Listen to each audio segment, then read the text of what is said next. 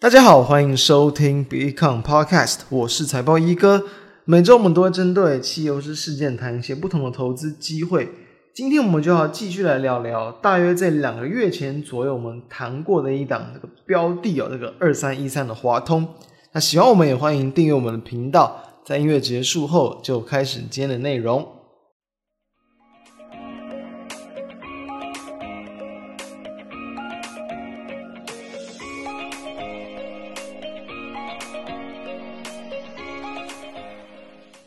在当时哦，其实我们是在一个盘势持续破底的阶段，跟大家谈到，就是我记得当时的题目是说这个覆巢之下无完卵嘛。然后呢，因为整个指数在破底，我们就跟大家谈说什么样的标的比较适合在那种时候去做一个切入。所以当时候谈到了第一个是抗跌，然后第二个是它在营运的一个这个整个性质上，其实相对于同业其实是有更有这个就是利多的一些这个题材存在。所以今天我们是要谈，就是说，在目前整个国际股市看起来反弹已经确立，然后呢，台股也在我们录制的当天，呢，八月十一号顺利去突破站上了这个一万五千点的大关，然后往上去创下了近期的高点。这种局势阶段，该找什么样的标的最好？我们会建议找未来业绩将会创高的标的。所以刚好，诶，华通就正好符合这样的条件。同时呢，我们也可以来印证一下。在当时候，就是大约两个月前所谈的一个看法，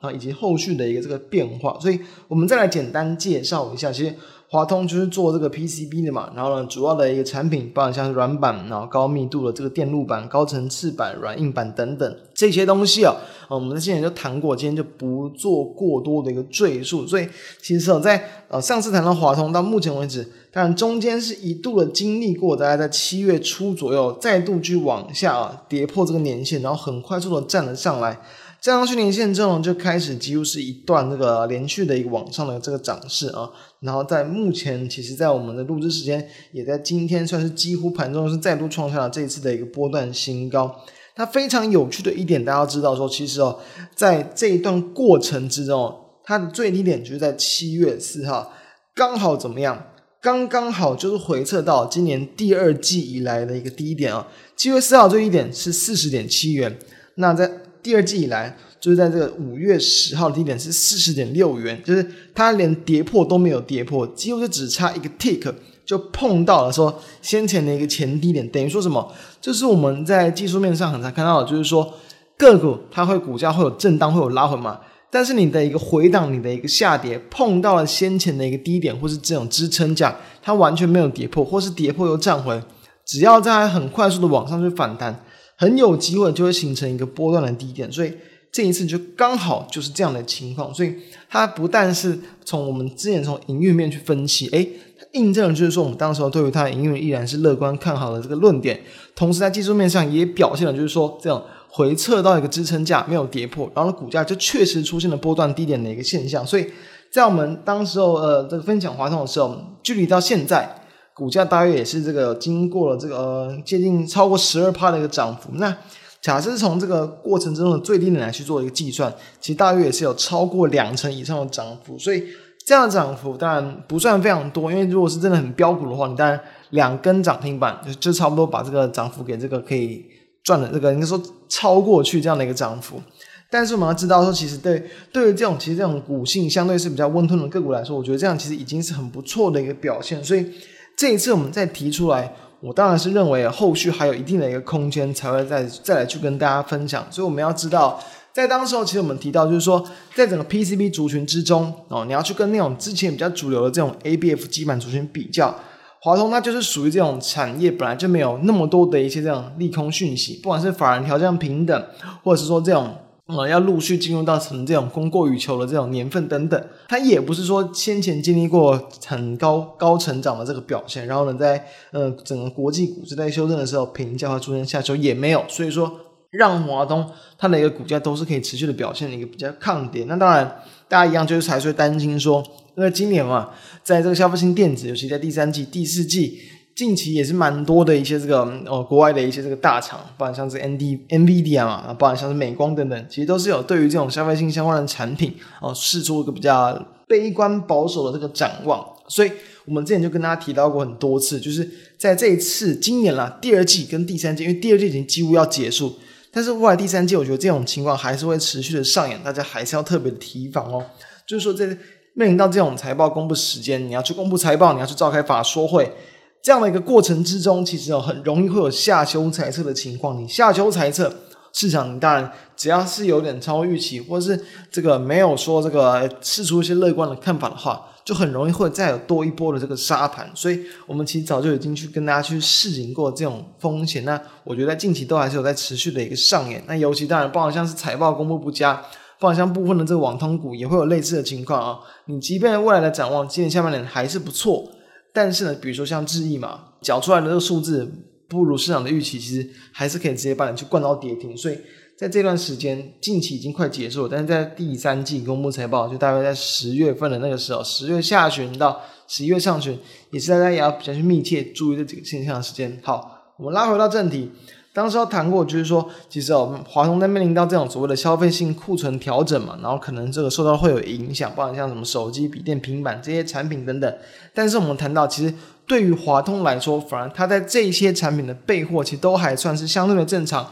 也还没有就是受到说客户要去特别就砍价砍单的这个情况。所以说，以及它这个目前啦，其实以这个手手机阵营来说。那其实包含像是目前其实，在非屏阵营的这个可能呃库存调整还是更为严重，就是他们所需要的时间是比较长的。反而在可能这个苹果相关的供应链，他们的影响就比较稍微小一些些。同时，其实哦，嗯，也呃，就是这个苹果的一些这个新款笔电呐、啊，然后这个平板等等啊、去做这个上市，也能够去抵消这种就智慧型手机的这个需求疲软。所以说，这些都是有利于这个华通它这个能够表现相对这个强势的原因。所以我们就可以看到嘛，从这样的情况来看到，很明显的，像我们上次谈的时候是还还没进入到七月，所以六月份跟七月份的营收还没有公布。后续的这两个月份的营收月增率都是超过十五趴，而七月份的营收其实已经距离这个历史新高已经非常小的一个距离啊，创下历史次高，跟去年十二月的这个历史新高来比较起来，其实非常的相近。所以说，我们会认为说，其实，在第三季甚至是第四季初，就非常有机会去看到这个华通的营收去再度去创下历史新高。那我们再回顾一下它在第二季的一个表现，就是其实整体第二季虽然说是季减，因为有这个四月份的这个中国封城的影响，但你整体的一个获利都还是优于市场的预期。它在第二季赚一点二一块钱，比市场原先预期啊平均大概是抓在这个一点一左右来的还要强。那为什么？其实就是因为其实在这个就是包含像在卫星这一块，它还是有。比较强劲的一个这个成长啊，虽然说手机啊还有 PC 这一块其实都是小部分的这个衰退，但是其实就我们有谈到过，目前其实市场在看待华通，其实就会去更偏向。虽然说在去年营运占比还不高的卫星这一块，大概是三到五趴左右，但在今年有机会去来到将近倍数的一个这个比重的增加，所以这都是市场会有用一个不同的角度来去看待华通的一个这个情况。好，所以我们就要知道说，其实。重点拉回到这一季，就是因为整个就是美系客户啊，以苹果为主，就是 iPhone、iPad、MacBook 这些订单陆续释出之后，那今年的营运高峰是很有机会去落在这个第四季的这个初期，所以等于说未来这几个月几乎都还是能看到华通的营收维持在相对的高档，甚至是持续的有往上创高的这个机会。搭配到什么？其实它在这个就是惠州啊，跟这个重庆的这个就是新厂，其实都已经要去陆续完工，所以新的一个产能的加入，都有机会可以让它的整体的一个这个就是营运的规模可以更为去扩大。那还有一点就是说，其实因为说目前我们要知道，其实，在我们之前也谈过很多次，在这种低轨道卫星相关的这个卫星版，那因为其实呃在。今年的上半年，然后其实都还是有这种比较缺料的这个情况，陆续舒缓之下，这种卫星相关的地面接收站的出货是大幅度的增加，导致什么？华通它其实在这个两个月前，其实它的一个产能其实就已经有点这个，就是没有办法去应付，就是已经有点这个，就是已经完整，然后供不应求的这个情况，所以还会去透过一个就是去瓶颈的方式来去增加它后续的这个产能。那我觉得这都是有机会去显示说华通在它这种比较所谓这种呃可能高阶产品的一个这个意图，其实很明显的，因为其实在。今年啦，很多的一些，包括像电子股的法说，以台湾的台积电为例哦，就是谈到说，其实，在高阶市场，他们都更有去这种抗通膨或者是抗这种就是需求下滑的一个情况。那美国的话，以高通来讲，其实也是这样的一个情况。所以其实呃，华通它持续的去往这个方向哦来去做这个加强，我认为它其实也有机会，就是会让它市场对于它整体的一个这个评价去更为拉高的因素。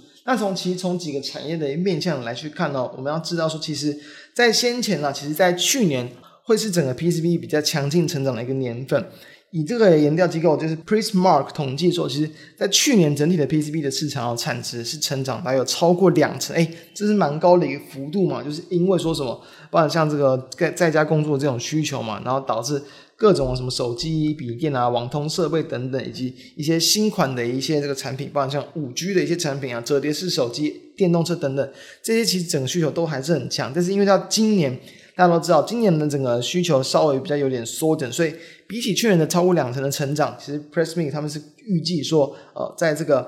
呃 PCB 的一个市场产值，其实就会下滑到这个不到五趴，所以其实等于说今年整体的市场没有这么乐观，所以华通能够去脱颖而出，或是能够持续的表现相对同业更为强势，就是因为它去切入到这种所谓的。更高阶市场的这个情况，那再来啊，从在其他的几个这个面向来去看，包括像在这个通讯网络相关的这个产品啊，Prismark 他也是估计说，其实从这个呃大概两年前左右，然后呢，哦、再拉到二零二五年。这样的一个这个网络通讯设备的这个市场年复合成长率是可以拉到这个六点五八，其实算是蛮稳健的一个成长。主要就还是因为其实呃陆续进入到这种五 G 的这个商转，然后还有资料中心的这个需求很强嘛，所以都是推动到它可以营运成长的一块。再来就是说，其实目前市场也是很关注在这种太空相关的这个通讯的这个产品。那以这样就是国际电信联盟，就是 ITU 他们来去做一个预估的话，其实因为在大概两三年前，其实目前这个乡村的一个网络渗透率是非常的低，其实连四成都不到。所以，呃，你在这种地方你要去建立这种固网的这个设备，其实成本是非常的高，所以才会有就是各大厂商去推出这种就是低轨道卫星的这个的一个计呃计划，不管像 SpaceX 啊、Amazon 啊，甚至是连这个这个特斯拉，呃，就是马斯克他的这个呃一个这个想法，所以可以让这样网络信号去覆盖地球。那以这个美国的这个卫星产业协会 SIA。他们的资料是显示说，其实大约要从这个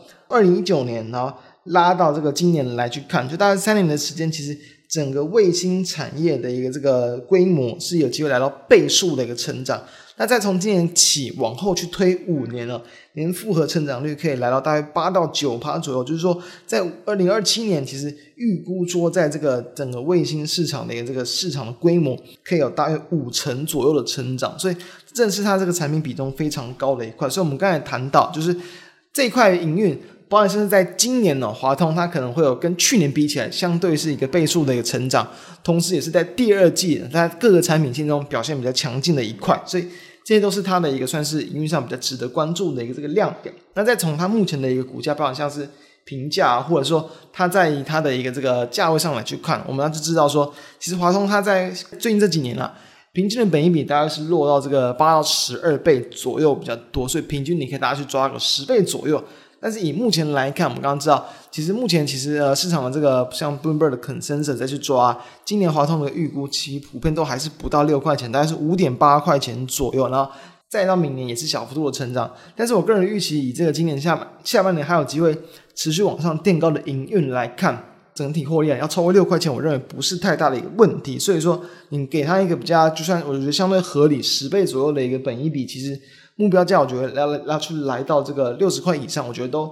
不是一件那个难事。所以对应到目前的股价，其实都还是在这个五十块上下来去比较，我就认为它都还有一定的一个成长空间。在它被到近期的一个技术线型的变化，其实股价也才算是刚刚好要去突破今年以来的一个整理区间的一个高点。所以它在今年以来就是这种偏多整理的一个区间态势没有去改变，然后股价刚去突破，所以。短线上当然就值得去观察，说它有没有机会去越过前高，吸引更多的买气。但当然，以近期盘势的一个走向来去看，我认为这种刚去过高的一个这个买盘都是以短线市值。等到未来哦，我认为只要有拉回到，包含像是呃，包含像五十块整数，我认为它有机会从长期的一个这个压力变成支撑。如果说这样的情况之下，未来回至到五十，有可能就会是不错的买点。又或者是说回到比较这个中长天期的一个，包含像季线目前在四十七块多，或者像年线四十三块左右。都是我觉得非常值得介入的买点。所以从上一次哦，我们跟大家分享之后，股价一度的修正，后来又继续往上拉。我认为这一次依旧是可以复制同样的模式来去做一个观察。所以上述的一些这个内容跟看法都会放在我们的 FB 网站啊，就是上面让大家可以去浏览。那也希望大家能够在这样的过程之中，不管能够去回顾到过去我们对于这个个股的看法，以及未来股价的一个这个走势，如何去做应对，或如何去纳入到我们那个操作获利之中，都希望对于大家有帮助。那今天我们的这个内容就到这边结束，我们就下周再见，大家拜拜。